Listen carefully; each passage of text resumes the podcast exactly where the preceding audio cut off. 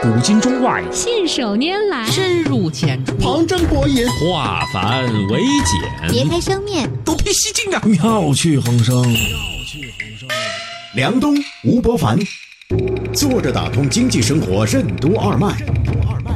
东吴同学会，一期一会。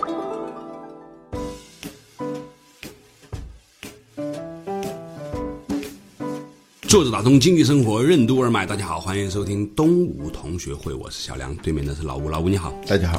前两天呢，去参加一个朋友的聚会，这个朋友呢自己开个餐厅啊，一群小朋友都去，怎么办呢？我们想大人要玩自己的东西，于是呢就给小朋友呢安排了一个环节，因为他是餐厅，安排呢每个人给自己做一个披萨啊，那个披萨呢不是大的，小小的，像巴掌那么大的一个披萨。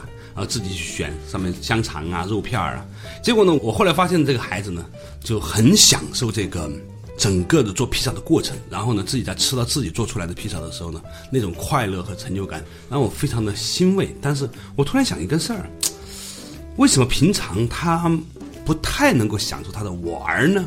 最大的问题还是我们做大人的太不会玩了，或者说我们做大人天天就在聊天儿，然后呃吃饭。他看的全都这种啊，或者有些时候呢，有些父母还喜欢呢，在孩子面前玩一把斗地主啊什么的，拿手机。这样的时候呢，孩子可能他能够玩的东西很少。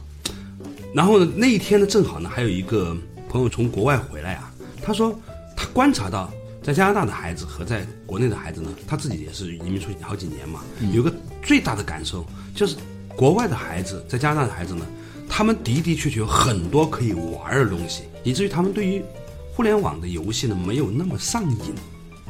这件事情引发了我挺大的一个思考，就是我们到底要给孩子玩什么东西，以及这个玩到底对他们的生活意味着什么，而我们会不会玩这个事儿，得有多重要？德国著名作家、哲学家弗里德里希·席勒为什么认为审美就是一种游戏？著名教育家蔡元培为什么尤其推崇审美教育？在瞬间完成的审美，为什么能反映出一个人以往整个人生的积累？人和人之间的审美差异，为什么是最难兼容的？欢迎收听东吴同学会，本期话题：教育为艰。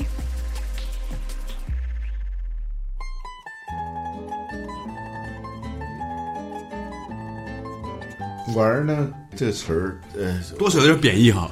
对，就一般来说，在我们中国文化里头，不是个好词，或者是一个只有到了某种年龄啊、某种身份啊，他们玩的东西呢，才算是正事有点高雅的。比如说把玩、古玩啊，已经到这个级别了。玩什么茶，现在不用啊。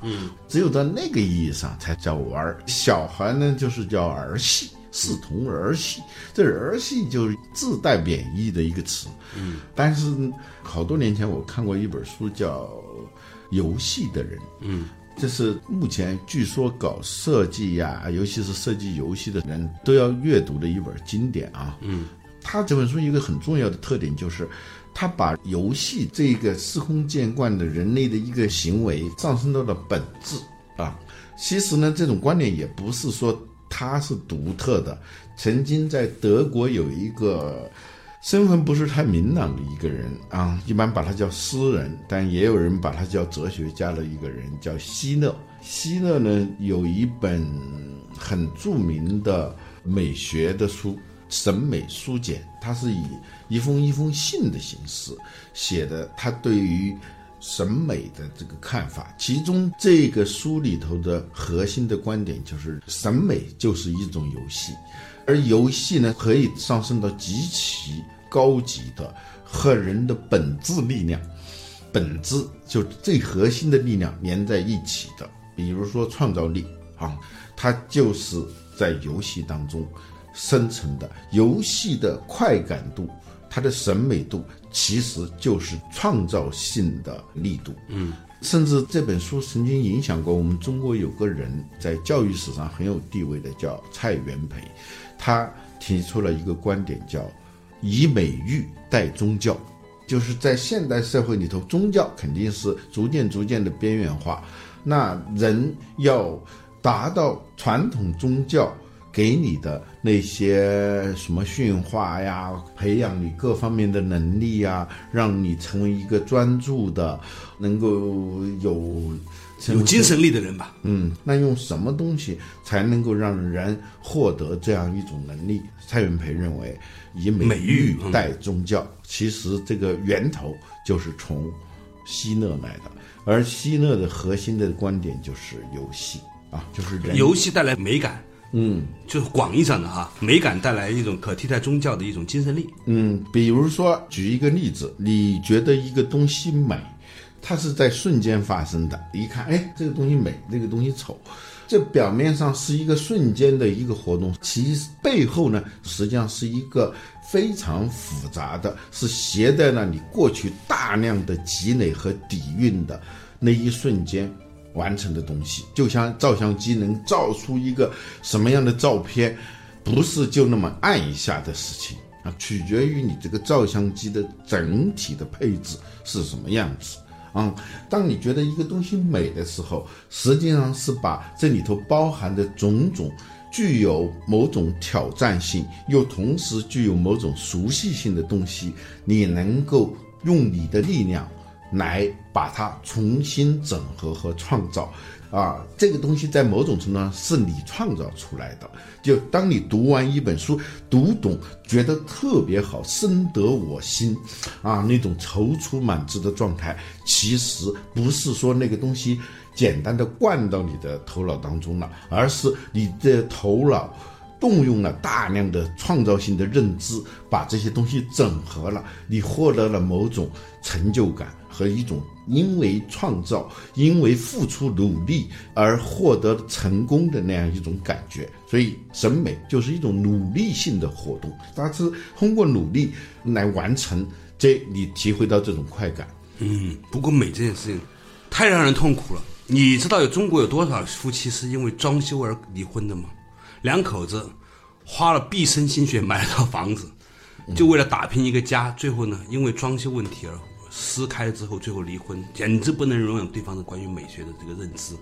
美这个东西和智商一样不可逾越，你没有到这个境界的时候，很难获得相关的快乐，以至于两个人没法对话，它不可刻度。某种程度上来说，为什么在美上容易形成本质性冲突？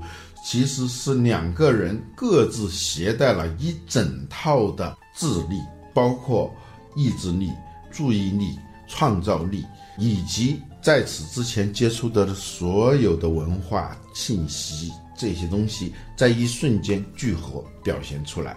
啊，你分析的话，就像你去照 X 光一照，哎，一个片子就出来了。你不知道那个机器有多复杂。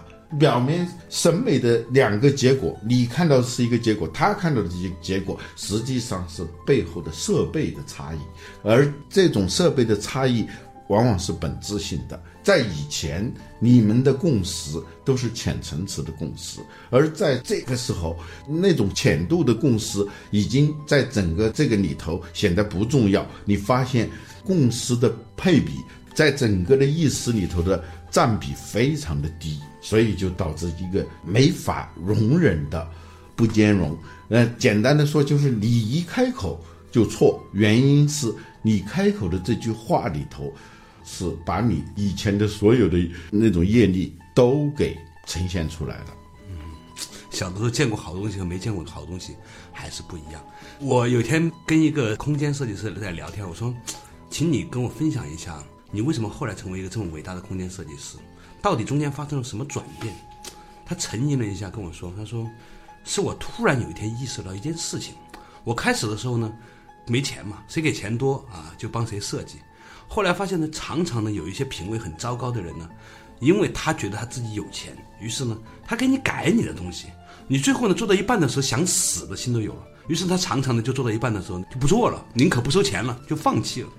他后来发现呢，其实他要做得好呢，只有一个秘诀，就是选择品味本身就好的甲方。通常呢，一个好的甲方呢，会帮助你把你的作品做得更好。然后呢，在下一次的时候呢，人们看的都是你作为设计师做出来的产品，其实是你和甲方共同完成的作品。然后呢，你再去选择一个也品味很好的甲方的时候呢，慢慢慢慢的，你就成为了一个非常好的设计师了。这跟干学校一样，这跟跳舞也一样。对你会跳舞，他不会跳舞，你难受，他更难受。最后的结果跳到中途就算了吧。嗯，因此呢，从这个维度上来看呢，就是我越来越觉得美学教育啊，可能是现在很多家长真正忽略的一个，以为带着小孩子去参加个艺术美术班啊，去画个画，或者是学一个音乐，就能够变成是一个有审美力的人。不是的，是父母本身，你是不是发自内心的跟你孩子一起，能够享受这一个美好的东西的这个欢喜的感觉。如果自己父母没有修炼到这点的时候，就像刚才说的，如果父母自己不会玩的话，孩子是不会玩的。父母自己不享受美的话呢，他这个孩子去享受美啊，以后他也有一天会因为你不享受美而抛弃你，这件事情很可怕。嗯哼，也有相反的情况，就是父母特别没美感，已经对他形成了巨大的绝望啊对痛苦和绝望。这就是人生有时候需要绝望，需要对你眼下的东西，由于特定的情景、特定的机缘，让你彻底放弃这个东西。我觉得我特别感谢那个曾经上课让我特别不舒服的那个老师。他让我想到了他以及跟他同一类的人讲的这些课是没必要听的。就伟大的老师会教你一样东西，嗯，学会自学。他多么大的成就了你哦！迅速的让你，比如有些人可能到大学三年级的时候才领悟到这件事情，而另外有些人可能大学的第一个学期的第一周就意识到这件事情。嗯，那这个老师也是功不可没的。你运气好，能碰到一个让你第一个学期就开悟的人，这也不容易。最终你是要学会一样东西的，在大学里面四年，不管你学什么，最后你要发现最重要的。学会的东西就是学会自学，我为什么要说这个？就有些父母啊，看上去 特别没品，但孩子是很有品的。实在是对父母太厌倦了，绝望啊！啊，如果有一个有一点品味的邻居，这个很重要。就是说，一方面要绝望，另外一方面给他开一个窗，让他能够在这个窗户里面看到完全不同的生命。这个时候呢，曾经的那些匮乏和压抑，比如家里面的乱糟糟的这一切，和那一点点的对比。让他这边的给他压力和那边的向往两个利益合，成为了一个和自己的阶层和父母完全不同的人，这可能也是一种方法，了？对 我们学习的时候，如果你足够幸运的话，你能碰到那种，别说给你打开一扇窗，甚至是给你露出一点缝隙，让你看到眼前的这个世界不是唯一的世界，让你一窥天机，一窥你的世界之外的那个世界的人。我觉得这是一件很幸运的事情。嗯，你说的也是很有道理的。就是有些时候啊，父母读书太多，家里面书太多啊，小孩子也会有厌食症、知识厌食症。对那你读了一辈子书，也不过如此。然后 是吧？稍事休息，马上继续回来。作者打通经济生活任督二脉东吴同学会。为什么说父母的每一言每一行都是教育，都会对孩子产生影响？教育孩子最大的难点为什么是没有标准，不能召回？教育者为什么尤其应该保持谦卑？欢迎继续收听东吴同学会，本期话题：教育维艰。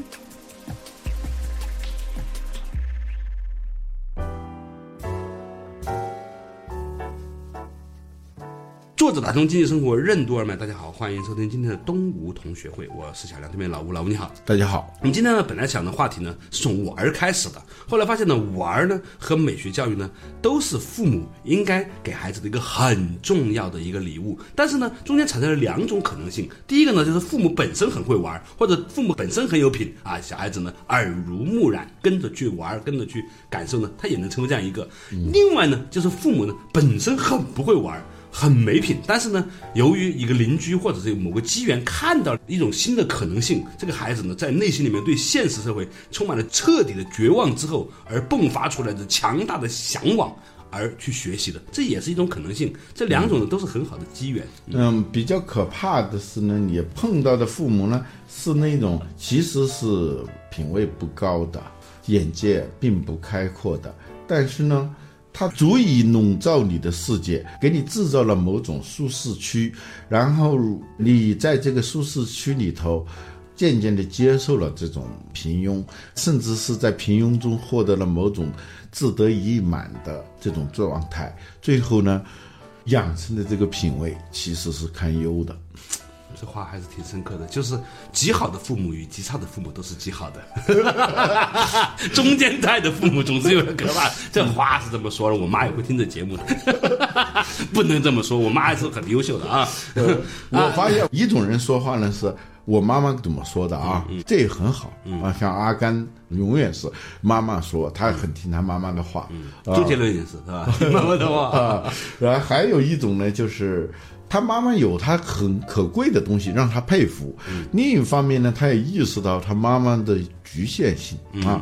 有个例子就是冯唐先生，嗯，啊，冯唐举例子的时候老是拿他妈妈举例子，而且举的是相反的例子。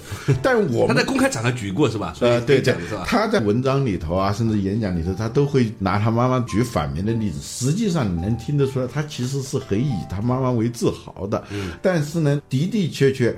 他妈妈代表的那个极端，逼得他走向了另外一个极端。嗯，他举过一个例子，说有一天他中学的时候啊，不知道怎么就读到了庄子，嗯，然后就放学回来，突然跟他妈说：“妈，你觉得我是我吗？嗯，你觉得我爸是我爸吗？嗯，我真的是你们生的吗？”哈哈，最后一句刺激到了，我真的是我爸的吗？那没有人，那倒没有。他妈妈有蒙古血统，有点那种孝庄皇后的那种气质啊。哦，啊，说当时我妈听了我的话，一句话都没说，跨上自行车就到学校找校长谈话去了。呃，就这里头给我们展示了两个东西。第一个，一个孩子在成长的过程当中，突然他开始要撑破他原有的世界了。就每个孩子到十几岁的时候，他都要有一个第二次出生嘛。第一次出生是从。母体里头出来，第二次出生呢，是从他的自己的身体里出来。社会和文化的这个母体，这个大的父母给他制造的这样一个无形的母体里头出来，哎，他给我们展示了这一刻。第二呢，就是他妈妈的那种雷厉风行啊，很有执行力，一看就是很有执行力的。嗯，对他曾经举一个例子，他说。你立论，你写文章，你都要讲逻辑，不讲逻辑是很不好的啊。嗯，当他说到这里的时候，我有一种感觉，他一定会讲到他妈的。他果然，比如说我妈就很不讲逻辑，啊，我跟他争论的时候，他说不过我的时候，最后他会说一句：“你就得听我的，因为我是你妈。”嗯，他用这个例子来讲为什么要讲逻辑，而且我觉得他对逻辑的这种崇尚是他反叛的结果。啊，经常会有这样，就是现在我们父母对孩子的教育啊，忘了一个前提，就是你的所有的行为，遵守这个米兰达宣言，就你可以保持沉默，你说的每一句话都将会。作为呈堂证供，就你会对他形成影响，这是肯定的。至于是什么影响，你还真不一定。你本来是让他要这样这样这样这样干的，而有可能这句话在孩子的这个世界里头会产生另外一种效果。嗯，也有这样一种可能。所以所有的。话所有的行为都是在教育。我们现在父母在教育孩子的时候忘了这一点，以为给他讲那些正正经经的知识，以为对他训话就是教育，而不是。你刚才不是说了这句话吗？你接下来做的一件事情，那件事情很可能就比这句话要对他的影响更大。做父母太难了。所以在那个清单革命那本书里头提到一个等级排列。去年的时候吧，有个叫那个人肯定认识嘛，Doctor Wei 啊啊，他在开一门儿童教育的课啊啊，他引了那话，那话其实不是我说的，是我看了那本书以后说的。他说是我说的，三手引述，但他很认可这句话啊。他说，呃，世界上对于事物的复杂度有三个层级，一个是简单的事。嗯，第二个是复杂的事儿，第三个叫超级复杂的事儿。什么叫简单的事儿呢？造汽车是简单的事儿，很违反常识吧？造汽车几万个零件，这怎么叫简单呢？但它就是简单，原因是第一，它的每一个零件是在特定的位置的。嗯，装错了，最后的验证嗯，很清楚。很清楚，而且马上是可以追溯的。嗯，如果你装错了，它肯定或多或少的会出现异常，这个异常就逼着你去倒推这个错误是在哪儿的。嗯，第二，如果真的是发生了很多错误，你这个车可以推倒，重新再做一遍。嗯，召回嘛。嗯，它是一个确定性的成品，可以回溯错误，可以挽回错误。只要是这样，不管它整个的过程看上去有多复杂，它都是一件简单的事情。嗯，复杂的事情呢？复杂的事情就是造火箭。嗯，为什么是造火箭呢？火箭跟车不太一样，这个车抛锚了，你就打电话来救援呗。嗯，最重要的是坏了，一般来说是没有生命危险的，当然有的也是有生命危险的。嗯，它很少出现那种不出事就不出事，一出事就是百分之百的无可挽回。汽车很少出现这样的情况啊，但是火箭。它必须要保证百分之百的正确性，嗯，因为一旦发射，整个程序完全是预定的，它不可更改，任何一个小错误都可能酿成百分之百的悲剧，嗯啊，而且火箭整个发射过程当中涉及到太多的。子系统，嗯，有机械的，有化学的，有电子的，电子的里头有机电的这个意义上的那种电子，也有这种数码的，它本身就是一个大计算机嘛，嗯，在整个过程当中，变量一旦突破一个数量的时候，它的后果的复杂性就会以几何级数的那样一种裂变的方式来反应，嗯，所以这一个呢，就是你要做到。不叫万无一失，要做到亿无一失，十亿无一失，这只是个复杂的事情。嗯嗯，所以它跟造车是不一样的。嗯，第三个等级呢叫超级复杂的事。嗯，超级复杂的最典型的例子是教育孩子。嗯，教育孩子，第一，你根本不知道成品是什么。嗯，你可能想望子成龙，这个成龙什么叫成龙？嗯到什么样子才叫成龙？嗯有客观标准吗？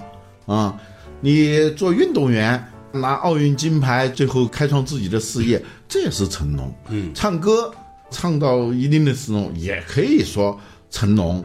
啊，做科学家、做生意，说极端的，在古代做乞丐做成丐帮帮主，在某种程度上说不定也是成龙。这个很难说的啊，所以它的标准不统一。在这个里头的优秀的产品，在那个领域里头，它可能就是大量的 bug，就没有统一的标准。第二，流程造车有一个统一的流水线，造火箭说不定都还要用流水线的方式嘛。但是教育孩子这个事儿，流程也是很模糊的。嗯，而且它这个种子和时空的这个复杂性挺高的。对，那天林虎虎跟我说，他说他爸他妈。